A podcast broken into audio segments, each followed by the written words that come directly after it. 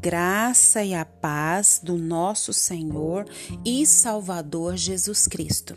Aqui é Flávia Santos e bora lá para mais uma meditação. Nós vamos meditar nas Sagradas Escrituras, nos Salmos 30, 11. E a Bíblia Sagrada diz: Tu mudastes o meu choro em dança alegre Afastaste de mim a tristeza e me cercaste de alegria. Salmos 30, 11. Nós vamos falar sobre algo maravilhoso no nossa reflexão de hoje, sobre alegria, sobre o sorriso, sobre o contentamento, sobre essa graça que Deus nos dá, que é a alegria.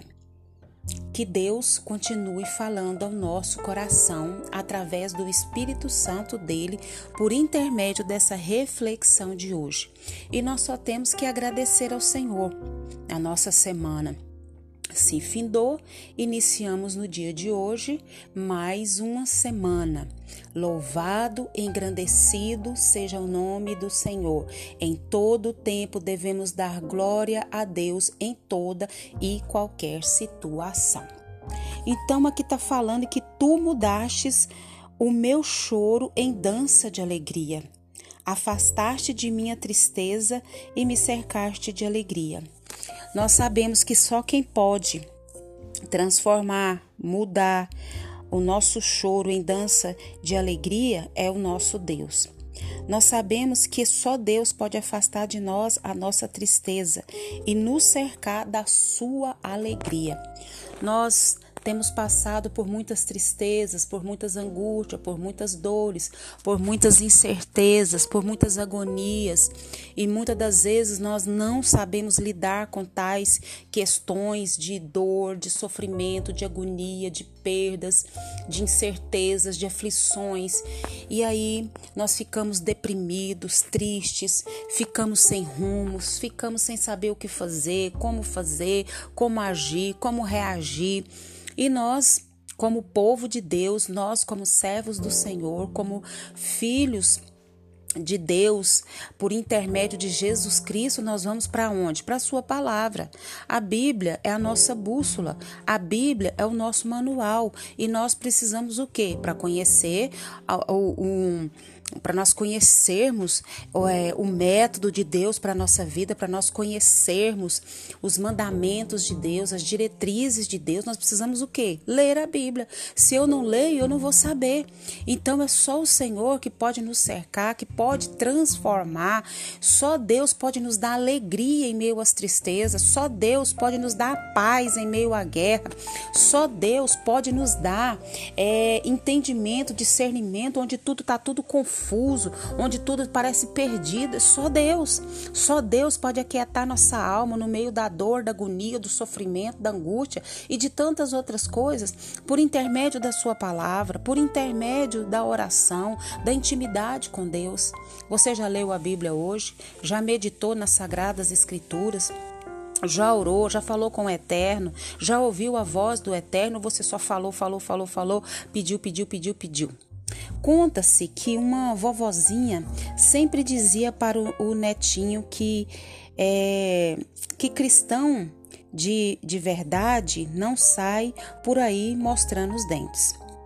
Então esse vovozinho sempre dizia isso para o neto. Servos de Deus, que é servo de Deus, anda sempre sério. Risada é coisa de gente mundana, falava esse vovozinho ao seu neto. E o menino ficou com aquilo na cabeça. Um dia os dois iam para a igreja e passaram por um burro velho, todo empisteado, cara de coitado, mais morto do que vivo. A aparência do animal chamou a atenção do menino, que logo comentou: Vô, esse burro aí deve ser cristão, né? Olha só a cara dele. Achei engraçado essa história e aprendi uma lição. Rir é bom para a saúde. Muitos pensam que, que ser uma pessoa séria, respeitável, não combina com riso. Há os que até acham que rir é pecado. Mas a Bíblia diz, oh aleluia, que rir faz bem para a saúde. O coração alegre é bom remédio. Salomão já disse isso há, há mais de 3 mil anos. E a medicina moderna concorda. Então, nós, como povo de Deus, nós precisamos ir para onde? Para a palavra.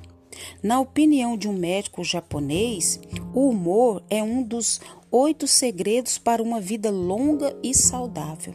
E eu creio, eu creio que eu creio nisso, eu creio que alegria, risada vem de Deus. Ele, Deus cria é, algumas situações cheias de humor, como no caso do vidente Balaão, você já viu falar, contratado para amaldiçoar o povo de Deus. Olha, um homem tão sábio, tão respeitado, mas cego pela ganância.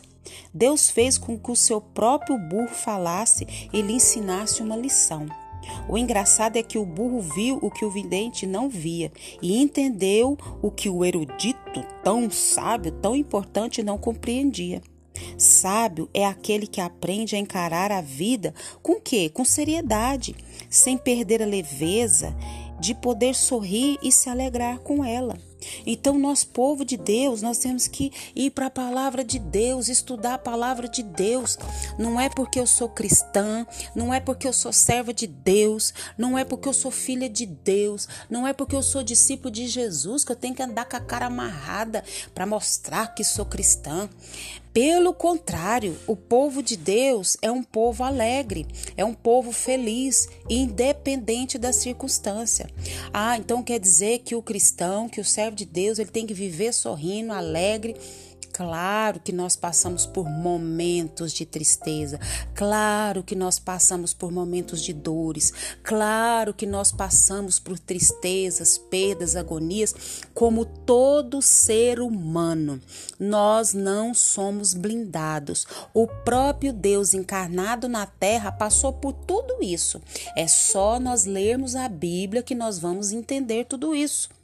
Quando as pessoas falam dessa maneira, que cristão tem que andar de cara amarrada, que cristão, para mostrar que é cristão, tem que ser sério, não pode brincar, não pode sorrir, não pode dar boas gargalhadas, pessoas que não conhecem a palavra, pessoas que não entenderam a palavra, pessoas que infelizmente são ignorantes, analfabetos biblicamente, e nós precisamos ir para a palavra de Deus. Então, nós precisamos é, ter essa consciência que, como filhos de Deus, não somos blindados. Nós passamos. A Bíblia diz em Eclesiastes que há tempo para tudo. Há tempo para chorar, mas também há tempo para sorrir. Há tempo para plantar, mas também há tempo para colher. Há tempo para todo propósito debaixo do céu. E nós precisamos entender isso. Estamos passando por esse período, Deus sabe o porquê. Deus tem os seus propósitos. Nós vivemos agora com essa pandemia, mas vai chegar o fim dessa pandemia, eu creio. Amém?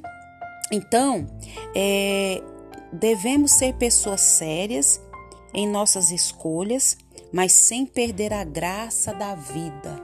E a vida é Deus, a vida é Jesus, a vida é o Deus Todo-Poderoso, que se despiu da sua glória, veio a essa terra, se humilhou na forma humana para nos dar vida e vida e abundância, tanto aqui como no porvir. Que o Espírito Santo de Deus continue falando ao nosso coração.